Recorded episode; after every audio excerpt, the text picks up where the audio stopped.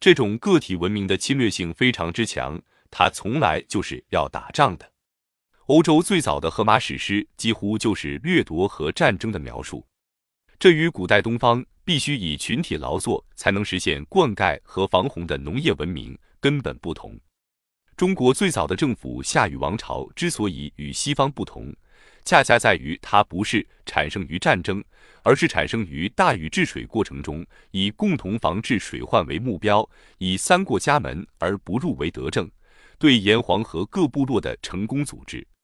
这也是中国必须强调以德治国的政治传统的本源。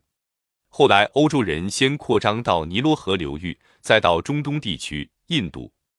到印度以后就非常困难了，因为地理障碍，补给跟不上，所以中国就变成了一个在西方殖民化进程中没有完全成为殖民地的国家。因此，中国属于相对比较独立的类型。这也是中国要走自己道路的历史原因。四守拙，重大国际变局下的唯一选择。近代历史上，从一八四零年到一八五七年，大英帝国对中国进行了十几年的侵略后，得出经验教训：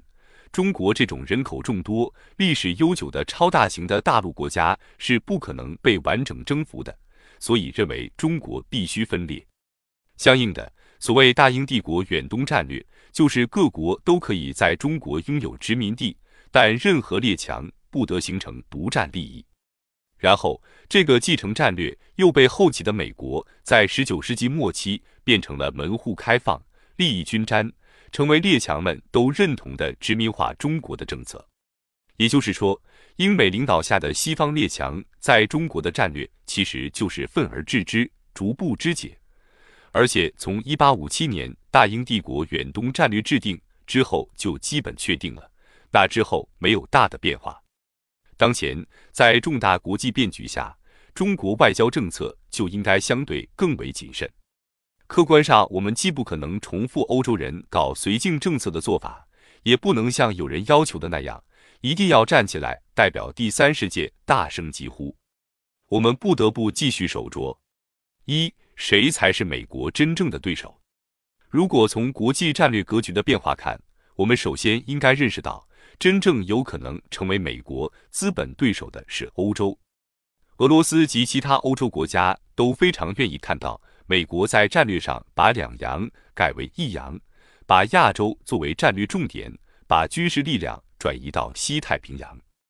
毋庸讳言，美国把战略重点转移到西太平洋，对欧洲也是一个历史机遇。人们已经看到。同期，欧盟乘机抓紧东扩，加快欧盟的一体化进程，抓紧利用美国和中国的紧张关系，创造欧洲第二次崛起的机会，希望成为可以和美国抗衡，进而替代美国霸权的另一极力量。我于去年和今年两次去欧洲，和那里的学者讨论到这一点的时候，欧洲的有识之士看得很清楚。欧盟国家本身并不想和俄罗斯对抗，但是。北约是美国主导的，欧洲人想从法德军团变成欧洲军团，建立自己的军事力量，然后以之来代表欧洲利益。这当然遭到在欧洲军事上占绝对优势的美国的强烈反对。美国认为有北约就够了，因为北约的军事主力基本是美国军队。美国战后在欧洲各国的战略要地驻兵，客观上压制着欧洲各国的崛起。和对美国的反弹，为什么欧洲各国除了法国之外，大多数政治家对美国的批评非常谨慎小心？因为只有法国领土上没有美军，显然德国的军队根本对付不了在德国领土上驻扎的美国军队，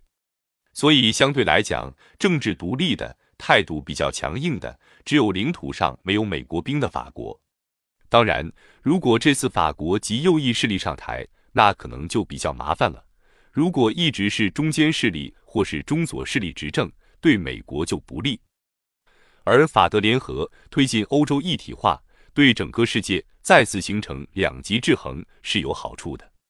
因此，我们应该高度评价欧盟崛起，积极发展对欧洲的经济政治合作关系，尤其应该适度支持欧元汇率提升，同时必须低调宣传中国的发展。公开暴露制约中国发展的人口膨胀、资源短缺的国情矛盾。我们隐含的希望，就像毛泽东当年希望的那样：如果发生第三次世界大战，最好发生在欧洲，而不是亚洲。遗憾的是，现在对于中国第三代、第四代领导人来说，军事冲突和战争的威胁已经日益迫近到亚洲，而不是欧洲。这时的欧洲人急于想实行绥靖政策，就像第二次世界大战一样，把战争的祸水往东方转移，尽量让美国人到东方来。二、中国周边国际形势，现在中国的周边是多事之秋，有以下几点原因。首先，日韩两个重大的亚洲经济体跟中国存在结构性的经济冲突。问题很清楚，东南亚根本不是我们的对手。那些国家的产业结构不完整，没有重型工业，没有原材料工业，没有支撑国家基本建设的大型制造业，只有日本验证式战略转移过去的加工业，只可能对我们华南地区一般产品制造业的出口。比如服装、食品等低附加值出口构成竞争，因此中国提出“十加一”跟东南亚结盟，这就可能重新形成亚洲的地区经济结构整合，有利于中国的产业输出。不过，我们这样做客观上必然和日韩冲突。